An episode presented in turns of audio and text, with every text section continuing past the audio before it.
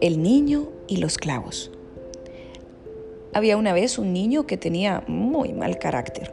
Un día, su papá le dio una bolsa con clavos y le dijo que cada vez que perdiera la calma, debía clavar un clavo en la cerca del patio. El primer día, el niño clavó 37 clavos. Al día siguiente, fueron menos. Y así el resto de los días.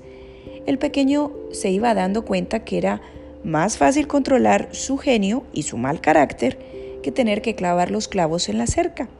Finalmente llegó el día en que el niño no perdió la calma ni una sola vez y fue alegre a contárselo a su papá. Había conseguido finalmente controlar su mal temperamento. Su papá, muy contento y satisfecho, le sugirió entonces que por cada día que controlara su carácter, sacara un clavo de la cerca. Los días pasaron y cuando el niño terminó de sacar todos los clavos, fue a decírselo a su padre.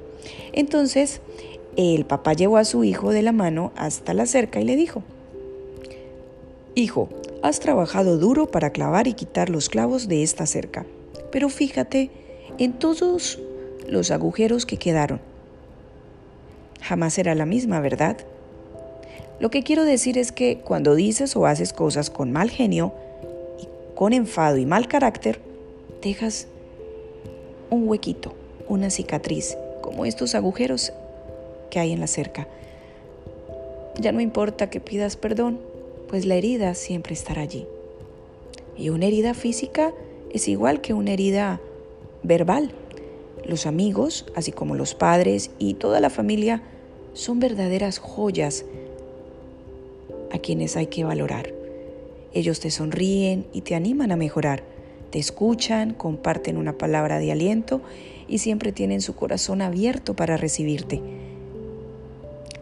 Las palabras de su padre, así como la experiencia vivida con los clavos, hicieron con que el niño reflexionara sobre las consecuencias de su carácter.